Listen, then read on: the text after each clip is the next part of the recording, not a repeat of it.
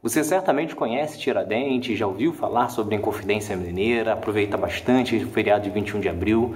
O que poucos sabem é que Tiradentes, na verdade, só foi alçado a posto de herói depois do golpe da República, mais de 100 anos depois de sua morte. É Pilatos lá na Bíblia quem nos diz, e também faleceu por ter pescoço o infeliz autor da guilhotina de Paris.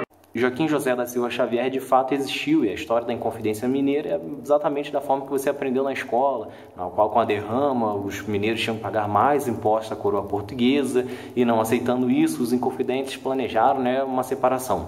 O problema é que Joaquim Silvério dos Reis delatou né, todos os inconfidentes e Tiradentes foi preso, foi levado até a praça pública, enforcado, esquartejado e foram distribuídos seus membros para todos os cantos do Brasil da sua cabeça, inclusive, foi para Vila Rica, né, cidade onde ele cresceu.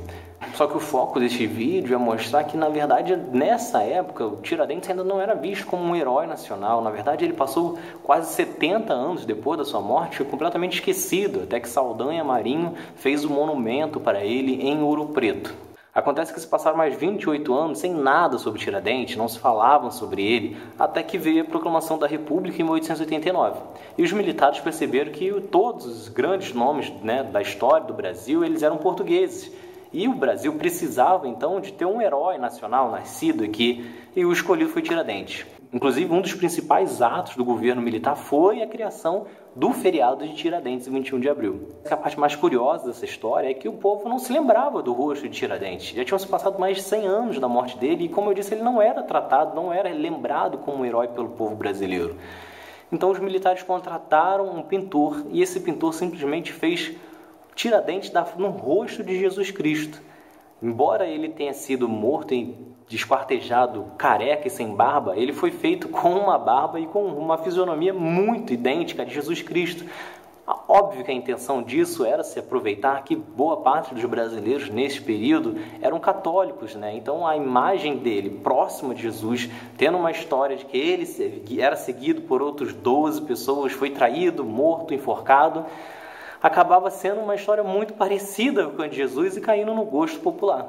E isso foi tão forte que daquela época até hoje, Tiradentes é visto como um herói nacional.